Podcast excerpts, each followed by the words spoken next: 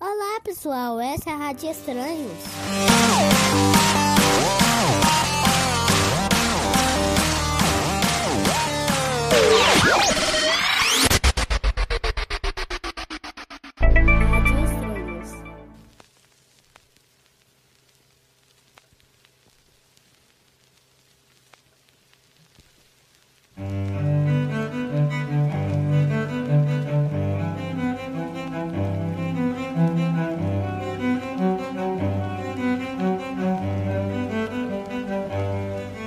A tristeza é um balão posicionado bem no meio da gente.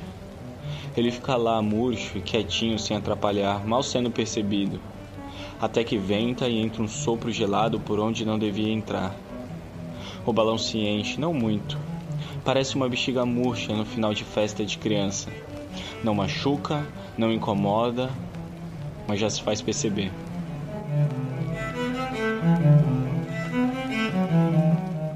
O balão fica lá na dele, meio murcho, balançando e cedendo espaço para o pulmão quando respiramos. Então venta mais e mais e parece que um sopro puxa o outro que nunca mais vai parar. Parece que logo logo vai vir um furacão e soprar bem no biquinho do balão. E quando isso acontece, a bexiga se tensiona e estica, ficando maior e mais firme. Começa a esbarrar no pulmão, não mais se encolhendo para o diafragma passar. É somente exatamente por isso que quando estamos tristes a respiração fica difícil e pesada. É o balão.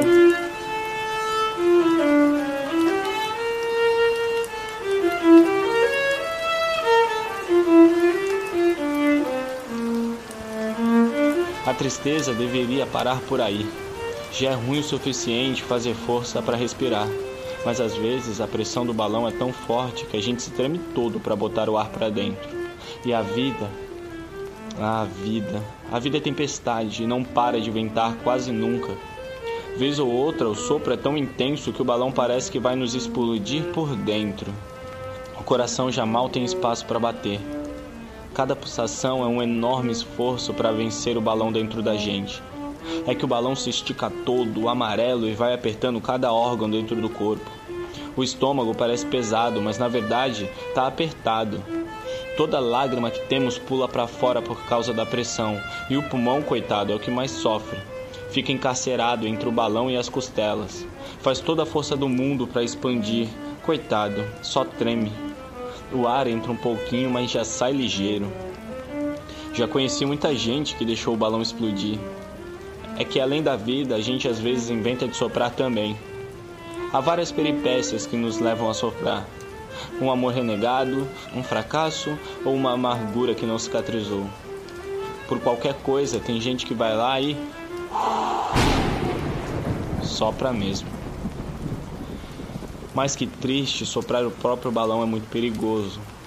Nos intervalos entre uma tempestade e outra, o balão vai murchando, é igual bexiga de festa. Se você deixar ela quieta, aos poucos vai vazando por algum lugar. Mas se além da vida você soprar nos intervalos, não vai acabar bem. É preciso suportar a pressão para viver o suficiente para aprender como desinflar o seu balão. E cada um tem um jeito diferente. Quando escuto algumas músicas, parece que o mundo todo é vento. Por outro lado, algumas outras coisas me ajudam. Mas quando eu sinto o balão muito retesado, prestes a estourar, eu vou na rua e coloco uma música que gosto, alguma que me faça sorrir. Isso me ajuda a desinflar. Claro que o mundo deve funcionar totalmente diferente para ti, mas se eu pudesse te fazer uma sugestão, eu diria: resista. A vida é isso mesmo, uma sucessão sem fim de problemas, e cabe a nós resolver e encontrar a satisfação nisso. Talvez, e não mais que talvez, a mesma rajada de vento que preenche teu balão sirva também para sustentar tuas asas.